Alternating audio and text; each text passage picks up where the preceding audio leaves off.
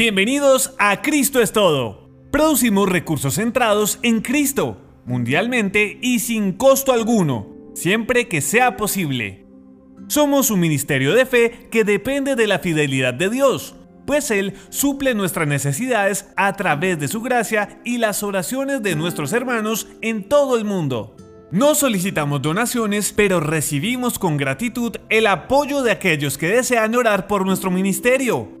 En nuestros episodios escuchará un anuncio corto en inglés. Por favor, no se retire. Permanezca con nosotros. Tan solo es un audio producido para el patrocinador de este podcast y escuchándolo, usted nos ayudará un poco a financiar los costos de producción. No olvide escuchar y recomendar también nuestros cuentos y audiolibros que han sido producidos por este ministerio gracias a la fidelidad del Eterno y que han sido interpretados y o narrados por los profesionales de voiceover más reconocidos en Hispanoamérica. Shalom.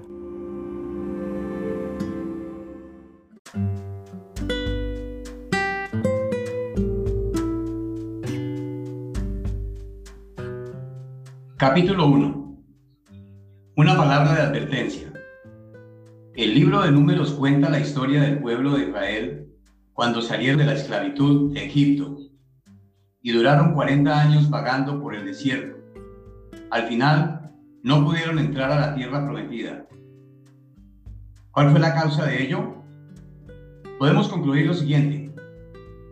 Ellos salieron físicamente de Egipto llevando todas sus pertenencias, pero Egipto nunca salió de sus corazones y de sus mentes. Nunca lucharon por sacarlo de su alma por lo tanto, perecieron en el mismo desierto de Egipto. El 91.5% del pueblo de Israel pereció, con excepción de Josué, Caleb y la tribu de Leví. Se necesitó una generación nueva para que entraran a poseer la tierra que Dios le había prometido a Abraham, Isaac y Jacob. La iglesia actual no quiere sacar la influencia que tiene del mundo en su corazón, alma y mente. Y en esa condición no podrán heredar el reino de Dios.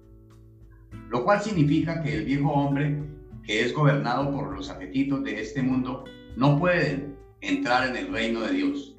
Se necesita el nuevo hombre resucitado, que nos es dado por el Mesías Cristo Jesús, el cual tiene los apetitos espirituales del reino de Dios y que puede dar los frutos de Dios, basados en una vida de justicia y santidad.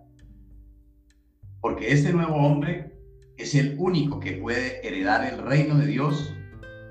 Ahora vamos a considerar los siguientes textos bíblicos. Efesios 4, versículos 22 al 24. En cuanto a la pasada manera de vivir, despojados del viejo hombre que está viciado conforme a los deseos engañosos, y renovados en el espíritu de vuestra mente, y vestidos del nuevo hombre, creado según Dios en la justicia y santidad de la verdad. Los sermones deberían estar llenos de Biblia. Nuestras propias palabras no son nada comparadas con el disparo del rifle de la palabra. Charles Spurgeon. Santiago 1.21 nos dice, por lo cual, desechando toda inmundicia y abundancia de malicia, recibid con mansedumbre la palabra implantada, la cual puede salvar vuestras almas. En Colosenses 3 del 5 al 10, la palabra dice, haced morir pues lo terrenal en vosotros, fornicación, impureza, pasiones desordenadas, malos deseos y avaricia, que es idolatría cosas por las cuales la ira de Dios viene sobre los hijos de desobediencia, en las cuales vosotros también anduvisteis en otro tiempo cuando vivíais en ellas. Pero ahora dejad también vosotros todas estas cosas, ira, enojo, malicia, blasfemia, palabras deshonestas de vuestra boca, no mintáis los unos a los otros, habiéndoos despojado del viejo hombre con sus hechos y revestido del nuevo, el cual conforme a la imagen del que lo creó, se va renovando hasta el conocimiento pleno. En primera de Pedro 2, 1 al 2, la palabra dice, desechando pues toda malicia, todo engaño, hipocresía, envidias y todas las detracciones, desead como niños recién nacidos la leche espiritual no adulterada para que por ella crezcáis para salvación.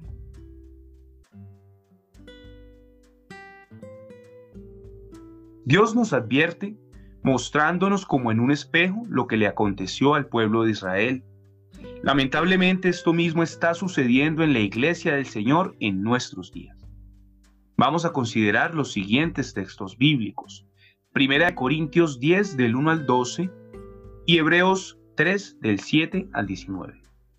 En Primera de Corintios 10 del 1 al 12 dice, Porque no quiero hermanos que ignoréis que nuestros padres todos estuvieron bajo la nube y todos pasaron el mar. Y todos en Moisés fueron bautizados en la nube y en el mar, y todos comieron el mismo alimento espiritual, y todos bebieron la misma bebida espiritual, porque bebían de la roca espiritual que los seguía, y la roca era Cristo.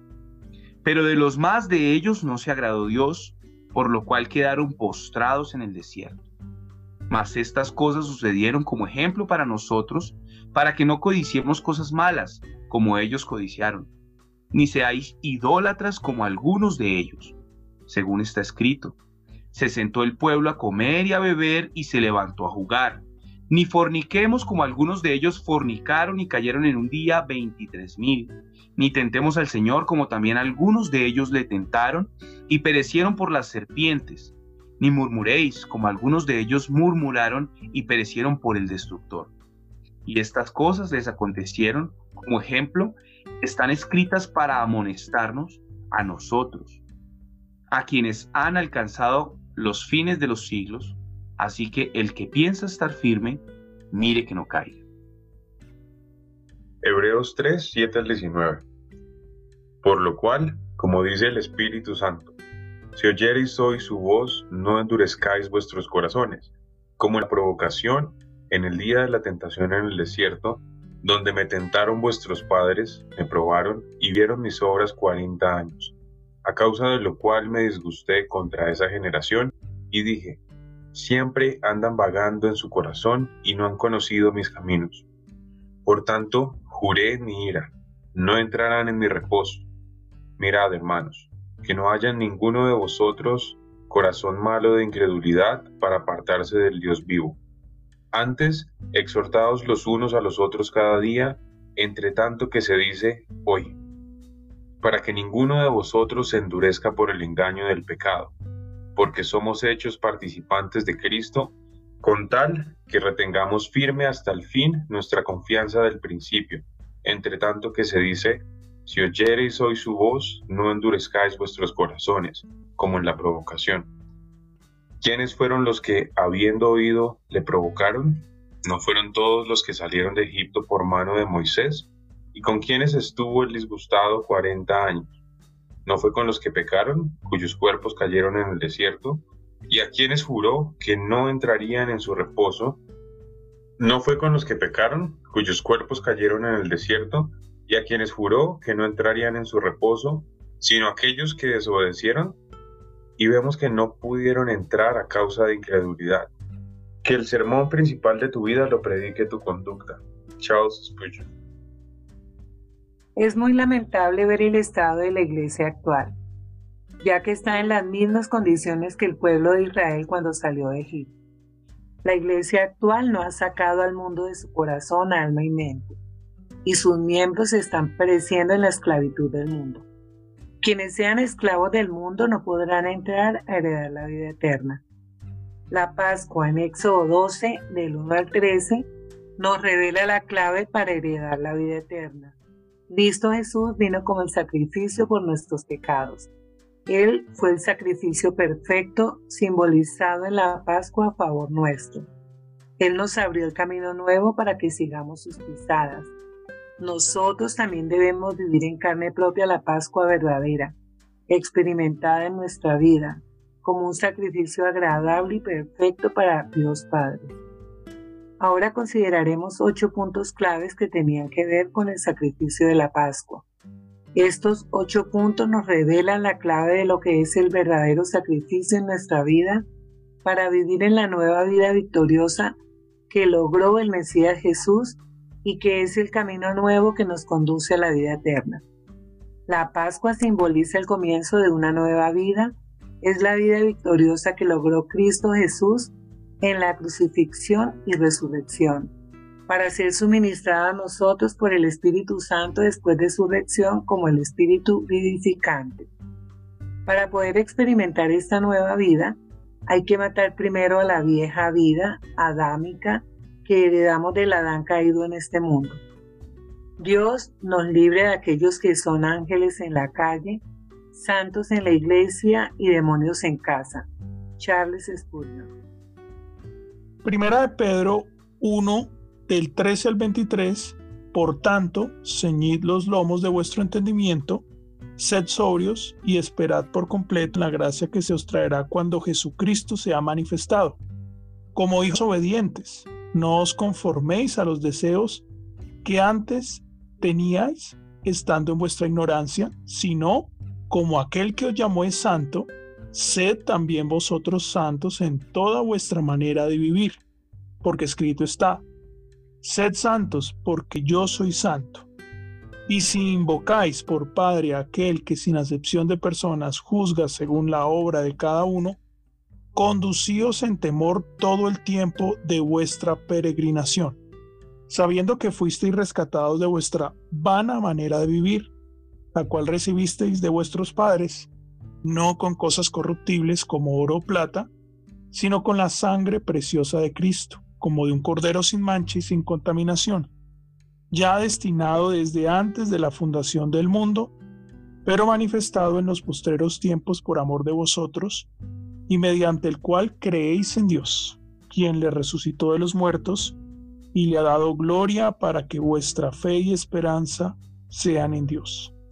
Habiendo purificado vuestras almas por la obediencia a la verdad, mediante el Espíritu, para el amor fraternal no fingido, amaos unos a otros entrañablemente de corazón puro, siendo renacidos no de simiente corruptible, sino de incorruptible por la palabra de Dios, que vive y permanece para siempre.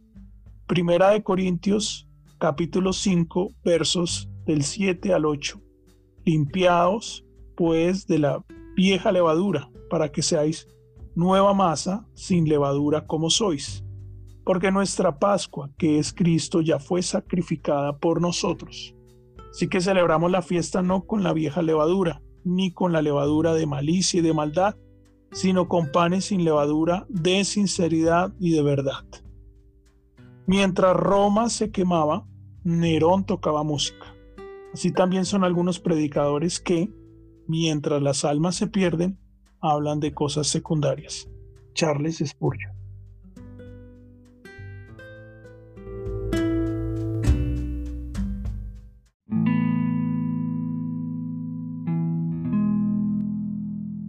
We want to thank Acasonas for providing us with audio repair software. To learn more, please visit acasonas.com. soy Jorge Vadillo y he sido la voz de Destructor en las películas de Tortugas Ninja. Splinter es solo una rata. Hay que acabar con él. He doblado a John Cena. ¡Apaguen ese fuego! En Ben 10 soy Cannonbolt a girar y a girar con todo el poder. ¡Vamos! Decir Davos en Game of Thrones y de algunas otras cosas más. Y les invito a escuchar este nuevo audiolibro de la serie La Gran Cruzada Universal, escrito por Felipe Chavarro Polanía, en donde desempeñaré al Gran Bejor. Y les mando un gran abrazo desde México y gracias por seguir escuchándonos. Cuídense mucho, mucha luz.